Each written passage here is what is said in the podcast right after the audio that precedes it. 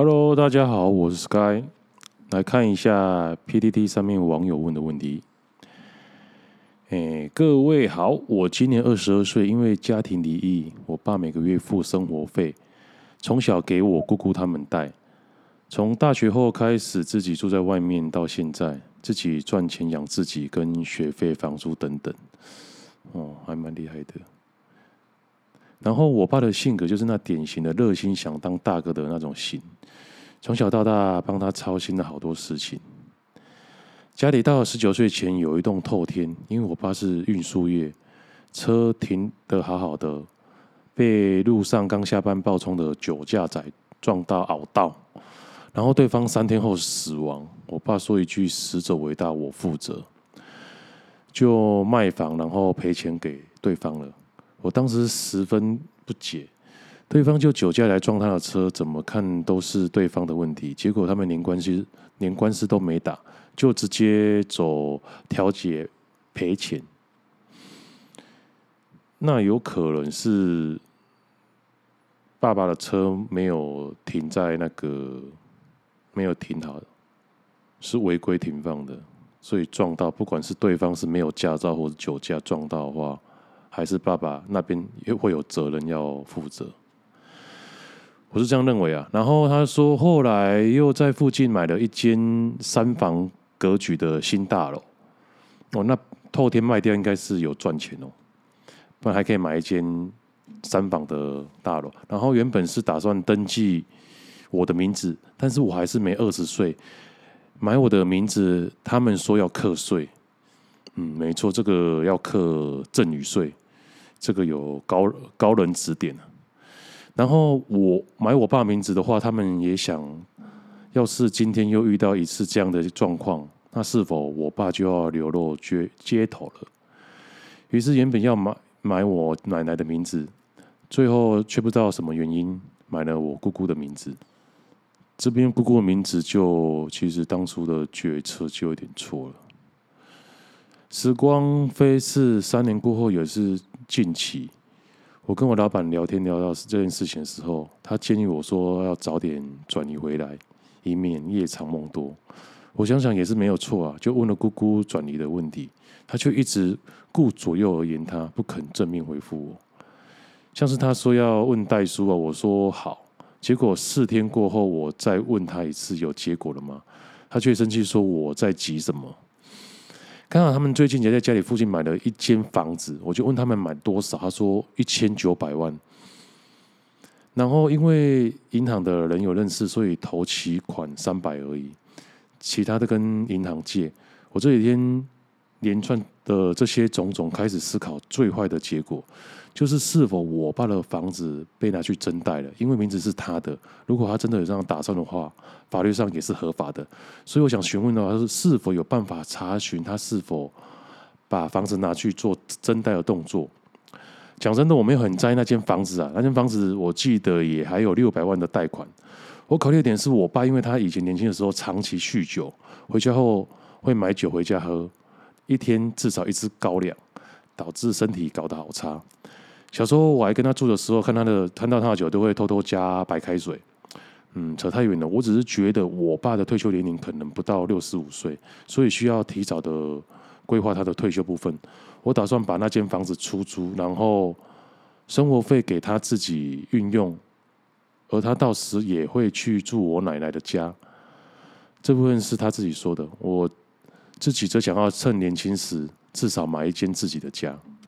这个很简单啊，你你说看文章里面说还有六百万的贷款嘛，而代表每个月都有在缴贷款啊，啊每个月贷款是谁缴的？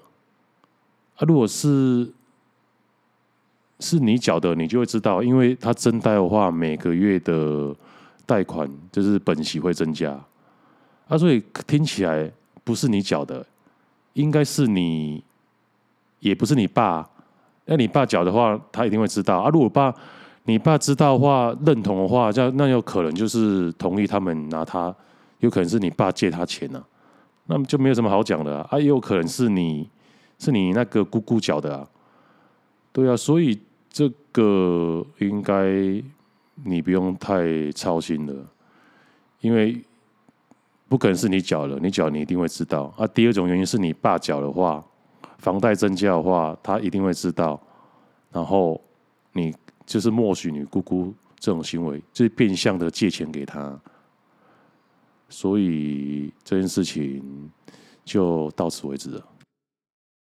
好，再看下一个网友的问题。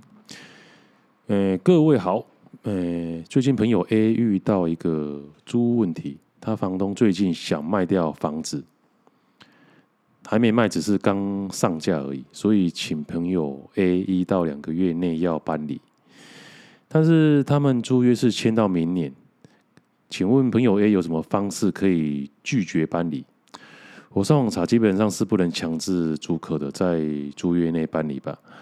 就算房东说要付一个月违约金给 A，也不能强制他们搬家吧？请问各位乡民，法律上有什么条文可以保护租客吗？这个房东的处理方式有点 stupid。啊，签约内你要赶人家走，啊，一定要付一个月的违约金啊。然后他房东什么都没表示，啊，就要请房客走，那怎么可能？你房东如果去去告的话，告告完他的他的租约也走完了，那你根本这段时间房子也卖不掉，所以房东要卖房子，而且碰到这个签约的问题，你就要跟好好跟你的房客沟通，就要跟他讲说，要讲一个理由嘛，你不要这么单纯啊，你要跟他讲说我因为最近股票啊大跌啊，然后。没办法，就是可能房子要卖掉啊，因为我们有签约嘛，那我就是原则上要付你一个月违约金，但是就是说，因为我最近也缺钱了，可以付你半个月嘛，啊，你两个月内搬走可以吗？因为我最近手头比较紧，要类似，要要低头啊，你房东你不是说傻傻的，你以为你是谁啊？他签约的，你叫人家搬就搬哦。你是老大嘛？你要一定要用，要用用婉转的方式啊！哦，就这样。好，再来有网友问说，他要房贷的选择，问到两间，第一个是某银行，贷三十年可以八五成，一点六八五趴，宽限期三年，不用绑约，开办费五千，鉴定费要三千。然后第一个是某人寿，三十年八五成，我现在都八五成了。利率也是一点六八五趴，宽限期两年，可延可续延长到五年，但要绑绑约三年，然后没有开开办费，条件都算不错，但是某银行不绑约，保有弹性，只是他的家很多说开办费鉴定一下比较偏贵，然后市面上很少听到有人跟人寿办房贷的，担心是不是有点小小陷阱？想说绑约三年。但是我也没有能力三年内还清啊！但是选 B 啊，人寿啊，宽限期七年可以延到五年，总共有五年的时间呢。宽限期很好用哎，然后你绑约三年啊，没有开办费啊，但是 B 啊，对啊，这有什么好考虑的？宽宽宽限期就是你只要还那个，你只要还利息嘛，本金还不用还嘛，五年内都不用还本金呢。哇，你这样你的生活开支会比较好应用啊！啊，等五年后你钱存够了，每个月再可以就是开始还本金加进去啊，这样很好啊！这样当然是选 B 啊！这个问题，啊，年轻人了，你要想远一点啊！你要想想的是你你之后哎房贷下来那时候的生活的开销一定会比较严峻，而且你。投哎，头期款刚付出去啊，你要留一点现金在在在身旁啊，宽限期越长越好啊，相信我不会错。好，好，网友问说，真贷余额的问题，我我我狗在旁边叫，呼吸声很大声，发抖。为了购置新房准呃准备需要的预备金，从旧屋增贷了四百万出来。目前预计把新屋完全整理好，大概身边会剩余三百万左右的金额。然后目前身边有三笔贷款，第一个是旧屋，原本的四百万，然后贷三十年，一个月房贷是一万四。第二间旧屋真贷四百万，二十年，一个月一万九，房贷。然后第三间就新买了新屋，贷款一千六百万，贷三十年，然后宽限期两年，一个月一个月是两万二，但是宽限期过后变成六万。然后请问宽限期后贷款大概是家庭月收入的三十至四十趴，然后旧屋之后会出租，会有两万块的月收入可以折抵支出。请问现金该如何处理？第一，先付贷款，然后第二个再买一户投资，第三等崩盘减零零五零。付贷款是最笨的，现金要保留在身边，然后再买一户投资。你房子够多了，我觉得你要配置。啊，配置的话买股票，啊买股票的话冲一点就买台积电。啊，你要稳健一点就买零零五零，现在已经是低点了。听我的话准没错，但是买进去还要。时间等待哦。好，再下一个网友问题是说，人生第一次买房地点在高雄的小港汉民商圈，二十七年华夏平面车位，贷满八成，利率一点八二。然后其实对房贷不太懂，一点八二是好还是不好？我是不想再问了啊。那代表你问很多间啊，都是一点八二嘛。能贷满八成，好像很高兴的。当然，你这二十七年屋诶。然后他是说想纯粹想聊聊最新的房贷利率大概是多少。然后底下网友说前镇区一点八五，还有一个网友说一点六八。那他是买多少？那你这间房子买六百六十万，那你八成的话是贷五二八，五百二十万贷款嘛？啊，你五百二十万啊，五百二十八万呐？啊，你的是一点。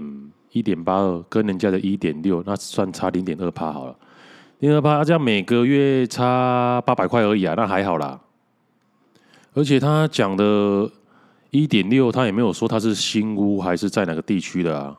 所以你进来问了这么多间了，一点一点八，五应该就是最便宜的啊。那个也没差多少，你差的一点八、一点六，你贷款金额这么低，这呃这么低，根本每个月差一千块都不到。你除非你说贷款贷一亿。差零点二趴才才会感觉很多哦，就这样。好，今天我们就回答到这边。This guy, see you next time.